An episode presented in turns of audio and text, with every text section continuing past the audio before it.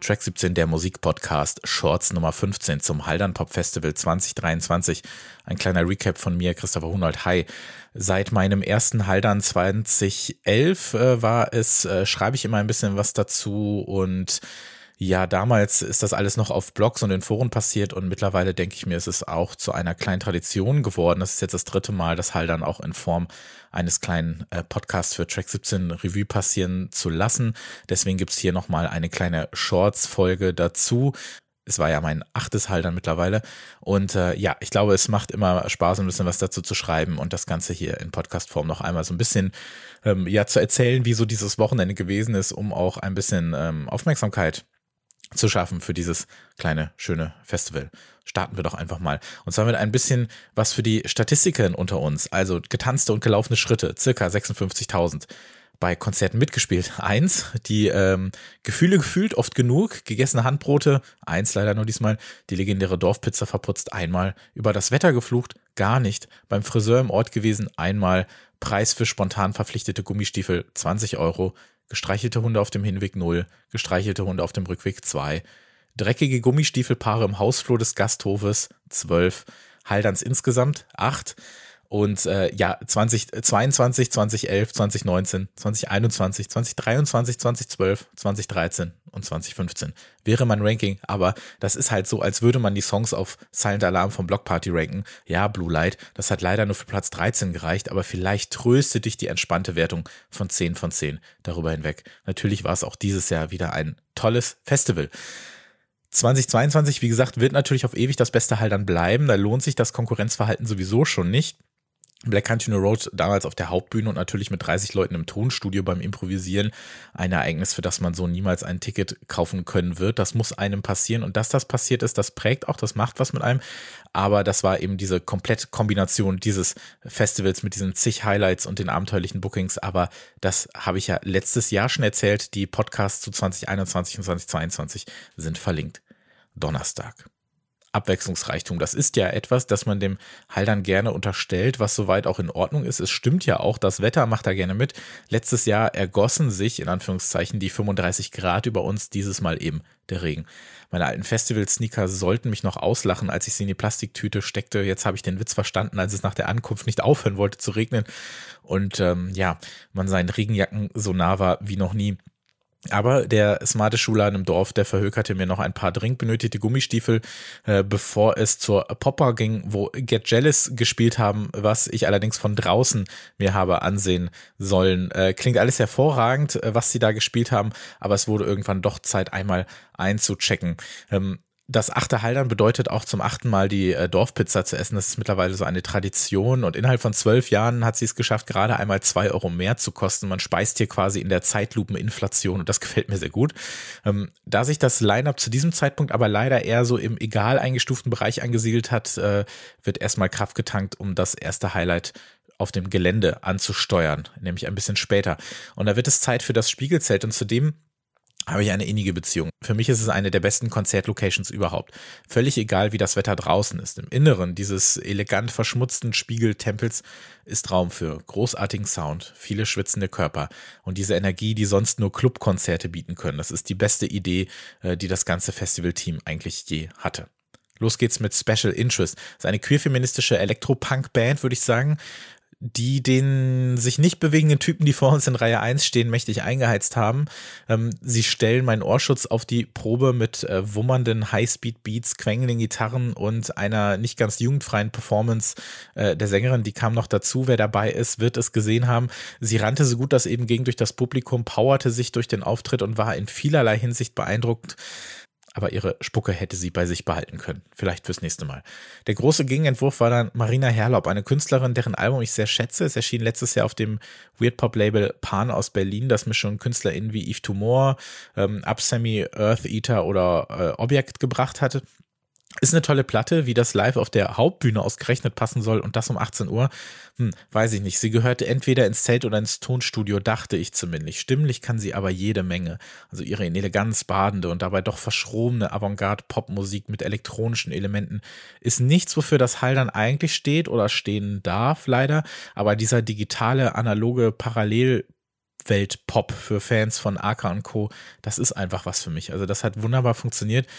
Und dann ja, die Matschepampe, die sich wie so ein sumpfiger Teppich über das Gelände erstreckt, das sie Campingplatz und Festivalplatz nennen, gönnt sich inmitten des ständig zurückkehrenden Regens ein paar Überstunden. Aber man muss auch dazu sagen, das Team drumherum, alle, die sich darum kümmern, dass die Autos richtig geparkt werden an den Plätzen, wo die Leute dann vielleicht nicht unbedingt so viel entlanglaufen müssen, damit eben dort Platz ist und damit sich dort der Rasen ein bisschen regenerieren kann, wo viele Leute sind, auch dass sie am nächsten Tag immer noch so ein bisschen aufgeschüttet haben.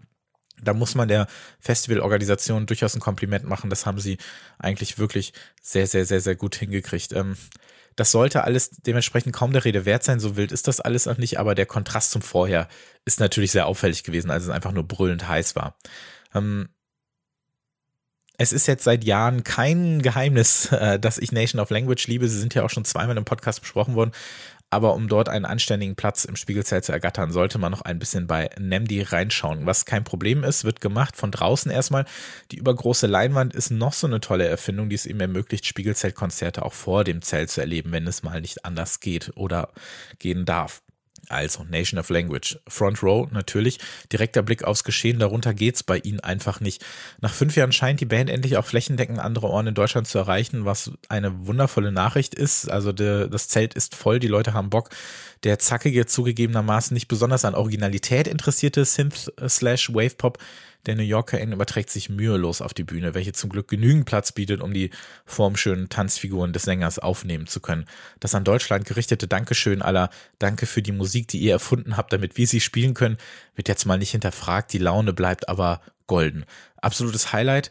Ähm, ja, seid auf jeden Fall so nett und checkt die Alben-Singles und auch die neue Platte im September ab. Hört gerne nochmal in die Folgen rein, in denen Nation of Language besprochen wurden. Demnächst steht ja, wie gesagt, Album Nummer drei an. Also es gab eine wirklich überbordend großartige Zeit und, äh, und ich kann nur immer wieder betonen, wie toll das ist, das inmitten auch eines Publikums zu erleben, äh, das dem äh, genauso positiv gegenüber eingestellt ist ja, dieses alte Zwischenzelt auf dem Haldern, vielleicht erinnert ihr euch auch, wenn ihr da gewesen seid, auf dem Hauptgelände, das gibt es in dem Sinne nicht mehr. Das war ja so ein übergroßes Pavillonzelt.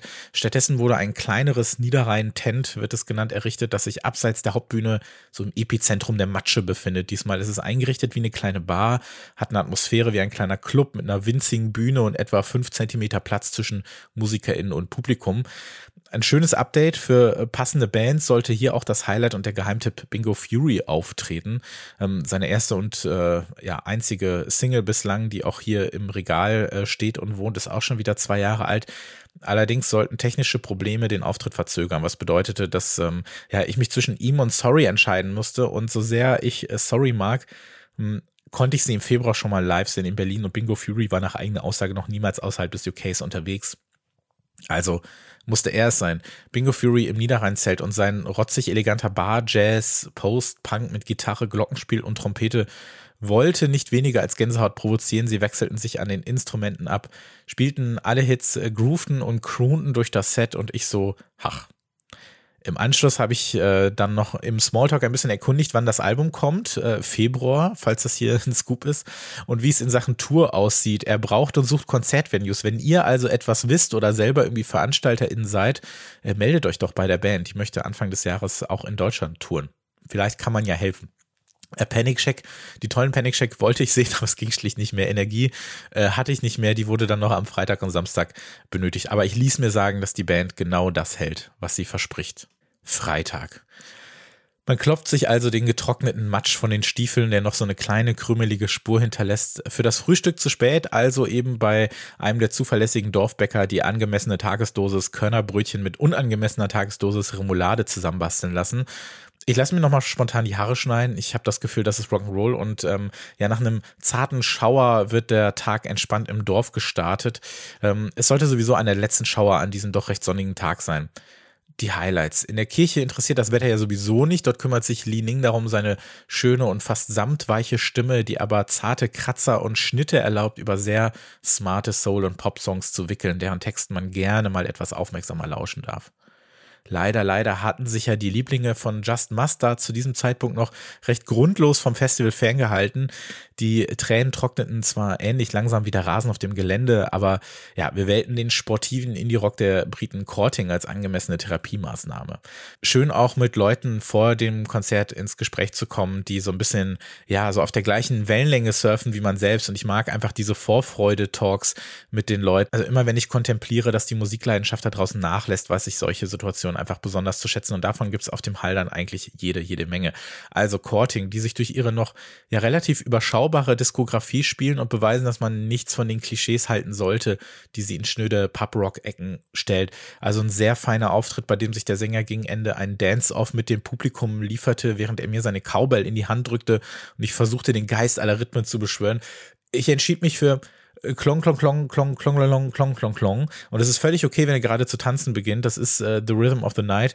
Ähm, ich habe mein Bestes gegeben. Nein, es war ein wunderschönes Erlebnis. Äh, Videos gibt's, die landen aber auf einer Festplatte und sind nicht für die äh, Öffentlichkeit bestimmt. Sorry an der Stelle ja, kurzer Snack und dann äh, zur bereits gestarteten Katie J. Pearson. Auch sie macht es sich im Spiegelzelt gemütlich, huldigt dabei den B-52s mit einem Cover und scheint mit jedem Song das Zelt ein Stück weit heller strahlen zu lassen. Wird nicht meine absolute Favoritin, aber der Auftritt wollte gefallen. Eine tolle Band hatte sie auch dabei. Rüber zur Hauptbühne, da hat Olivia Dean unter dem sonnigsten Sonnenschein, den das äh, Wochenende dieses Jahr erlauben sollte, eine runde Performance zwischen Soul, Pop und RB abgeliefert. Ein paar angemessene Lebensweisheiten gibt es gratis dazu und mal ehrlich, wer kann die nicht gebrauchen, wenn man nicht weiß, wohin mit sich? Und wer das eh nicht weiß, kann aber vielleicht auch erstmal seine Füße zum Tanzen nutzen, was ganz gut klappt, gerade mit ihrem Hit Dive, zu dem ich eine auf den ersten und naja, wahrscheinlich auch auf den zweiten Blick willkürlich anmutende Tanzspur in den Matsch fräste. Ein Handbrot später will der Platz ganz vorne ebenfalls eingefräst werden, falls der Satz überhaupt Sinn ergibt. Porridge Radio wollen kurz Hallo sagen und mit Hallo meine ich eine Stunde mit T-Shirt-Kanonen Gänsehaut aus Publikum ballern. Ich dachte erst klar, die wollen auch lieber ins Zelt, aber A sind sie dafür mittlerweile viel zu groß und B verdient die Mainstage mehr Liebe, besonders in Kombination mit dem erfrischenden Konzept namens Nahen im Sonnenuntergang das von mir eher mäßig aufgefasste aktuelle Album gewinnt nochmal enorm live. Die Stimme knallt richtig rein und sie treffen nicht nur musikalisch jeden erforderlichen Ton an diesem Abend, sondern ja, dampfen die Kommunikation mit dem Publikum auf ein nötiges Mindestmaß ein, angereichert mit dem einen oder anderen äh, Lächeln, was die Musik ja eigentlich eher vermeidet nach dem Konzert gibt es deshalb so diesen einen oder anderen Säufer, den ihr alle kennt. Also ihr kennt das doch, diese Seufzer, ne? Da liegt so eine Menge drin. Also, dass es schön war, dass es leider vorbei ist, dass man aber auch überhaupt dabei war. Und äh, dann guckt man so durch die Gegend und hofft noch einen ähnlichen Blick oder Seufzer erschen zu können von anderen Leuten. Und ich glaube, da gab es eine ganze Menge für. Und ähm, ja, was zu dem Gefühl auch dazu gehörte, ist, dass eine neue weitere Pommes auf jeden Fall immer reingeht. Also hat sich's mit einer Pommes dann am Ende, äh, hat sich der Tag verabschiedet. Samstag, ja. Tag drei bricht an und äh, ja, wir öffnen die 15 Gramm Packung der am Frühstückstisch servierten Blaubeermarmelade, wie sie kein Krankenhaus dieses Landes hübscher in Plastik hätte einschweißen können. Die Popbar ist dann nicht mehr weit entfernt und wird direkt um 11 Uhr aufgesucht. Schließlich hat sich über Nacht die Vorfreude auf die australische Band Floodlights aufgeladen, deren hymnisch rumpelnder Indie-Rock den letzten Festivaltag eröffnen sollte. Die Idee hat eine ganze Menge Leute. Und wenn sich hier die Info gut machen würde, wie viele Leute in diese kleine Bar überhaupt rein dürfen, das sind ziemlich genau 120, wird mir zumindest gesagt. Und in der Popper steht man ja vorne praktisch mit auf der Bühne. Also Distanz wird hier wirklich zum Fremdwort erklärt. Aber die Stimmung will genau das. Außerdem fühlen sich Barkonzerte immer noch eine Spur geheimer an. Auch immer schön, die Leute, die nicht reingekommen sind, dürfen trotzdem gute Plätze kassieren. Sie stehen ja äh, rechts draußen an den zur Straße geöffneten Fenstern praktisch mittendrin, was eigentlich ein sehr schöner Service ist und äh, der Stimmung auf jeden Fall nochmal hilft. War, war eine super Show, ein toller Auftakt am, am letzten Tag. Wir bleiben dann im Dorf, so die langen Haare der demnächst auftretenden äh, Japaner werfen ihre flatternden Schatten voraus, aber ein letztes Mal geht's in die Kirche. Und ich sag sie ist ja aufs Neue, schmeißt diesen blöden Religionsquatsch da raus und behalte die Gebäude für Konzerte. Äh, Dobrava äh, Chocha hat ihr Cello eingesteckt und spielt sich in ja, umwerfende Akustik durch ihre Komposition. Das ist eines dieser Konzerte, die sich auch mit geschlossenen Augen gut machen, denn so ein bisschen möchte man hier fast alleine sein. Und jetzt zack ich zum Jugendheim. Das letztes Jahr pausierte und seit einigen Jahren den ohnehin super diversen Konzertvenues nochmal eine andere Note gab. Nachdem wir uns also frühzeitig um einen Platz an der Front gekümmert haben, bei denen geht's nämlich auch nicht anders, zumal man äh, von weiter hinten noch einfach überhaupt nichts mehr sieht, geht's äh, zwei Treppen nach oben und in so einer Art Mini-Aula, kaum größer, wenn überhaupt, als die Popper selbst, wo normalerweise vermutlich eher so fürs Impro-Theater geprobt wird, spielt plötzlich eine der spannendsten Bands des ganzen Festivals, Boningen. Viermal sehr lange Haare, fescher Style, ein alles offenbarendes Stricknetzhemd, Rap sprechender, quietschender Gesang, Gesichtsverzerrung, wie wir sie letztes Jahr sonst nur von Dry Cleaning kannten, ultra groovender J-Rock, Post, alles Psychedelic Noise, you name it. Sonderapplaus für den Drummer. Absolut großartig. Also wahnsinnig. Äh, sehr, sehr, sehr, sehr toll. Und das war es in diesem Jahr für das Dorf. Also ab nach unten auf der Hauptbühne zeigen The dass ich einen Soundcheck manchmal auch bis in den Auftritt ziehen kann. Die vielen nach oben gerichteten Zeigefinger und Blicke zur Seite ließen die Sängerin der Band für kurze Zeit eher die dunkle Seite der Laune entesten und sollte das nicht groß stören, da unten klang alles wunderbar. Noisy, grungy und doch poppy darf man live wirklich mal mitnehmen. Dieses Jahr mal kein Studio, zeitlich ging das einfach nicht aus, stattdessen zurück zum Spiegelzelt. Sylvie Kreusch ist eine dieser MusikerInnen, die live vermutlich aber überzeugender ist als auf Platte, ist zumindest mein Eindruck. Ihr sehr stylischer Leftfield-Pop, gleich zwei Drummer. Einer davon spielte halbierte Kokosnüsse während dazu passende Sonnenbrillen getragen wurden, hat viel Spaß gemacht. Das äh, regelmäßig dazu gehauchte Messi und überhaupt eine coolness getränkte Stimmung gab uns den Rest, das war super. Und so langsam wuchs die Vorfreude auf meine Nummer 1 Band des Wochenendes, Famous. Einmal noch an das Geländer festketten, einmal noch frühzeitig ins Zelt, aber bei der gigantischen Party, die Baby Volcano vorher im Zelt abgerissen hat, sollte das ohnehin mit äh, jeder Menge Freiwilligkeit begegnet werden.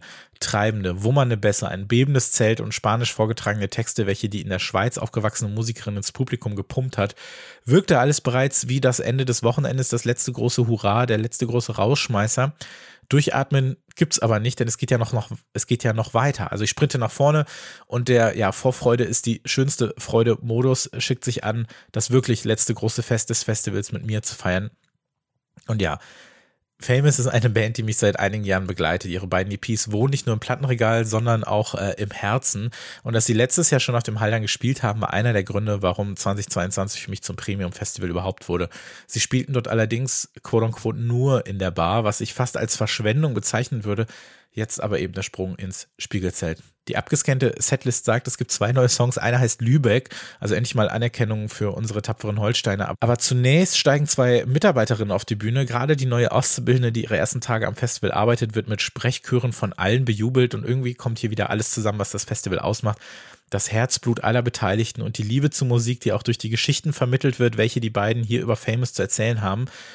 Und dann kommen sie und musikalisch sind sie mal wieder über alle Zweifel erhaben. Dieses verstrahlt Nölige, das gleißend Helle in den aus dem Nichts kommenden Synths, die groovenden Songs, die torkelnden Melodien und das wahnsinnig Treibende, was noch immer Platz für die dicksten Ohrwürmer hat. Das Album ist aufgenommen, 2024 kommt es und egal wo sie spielen werden, ich werde da sein. Überragende Band, so glaubt mir doch. Ja, und was hilft, um runterzukommen? Naja, ein bisschen euphorische Chaosmusik von Rückkehrer Shabaka, der letztes Jahr schon für wundgetanzte Füße gesorgt hat und dieses Mal mit seiner Band The Comet is Coming am Start ist. Die Mainstage wird mit kosmisch jazzy Superfunk abgeräumt, ein in ja vielerlei Hinsicht epischer Abschluss eines schönen, schönen Halderns. Ja, nächstes Jahr dann Runde 9. Das Zimmer ist längst reserviert, der Termin steht im Kalender, die Gummistiefel haben es sich auf dem Dachboden so lange gemütlich gemacht das Haldern darf in Sachen Booking gerne wieder ein bisschen anziehen, aber es, was es perfektioniert hat, ist seine Locations und seine Location, seine überschaubare Größe und eben sein Herzblut in so eine Festivalform zu gießen, die einfach aufgeht, weil sie in Deutschland ziemlich einzigartig bleibt, wenn nicht sogar in Europa einzigartig bleibt. Nächstes Jahr vielleicht, ich hoffe es auch für Sie, endlich wieder ausverkauft. Ich werde da sein. Haldern Pop 2023.